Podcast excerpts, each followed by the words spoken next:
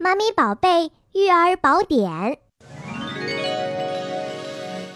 宝贝们最害怕上幼儿园了，不过妈咪们不要过度担心。其实大部分的宝贝能顺利通过入园的考验，但仍然有小部分宝贝长时间无法适应幼儿园的生活，并频繁生病。建议妈咪做好以下几点：一、对于体质较弱的宝贝，平时生活中要注意营养，不要偏食，多做户外活动，增强体质，提高宝贝的免疫力。二、按时体检，按时接种疫苗。三、周末在家也要尽量按照幼儿园的作息时间安排生活哦。你们记住了吗？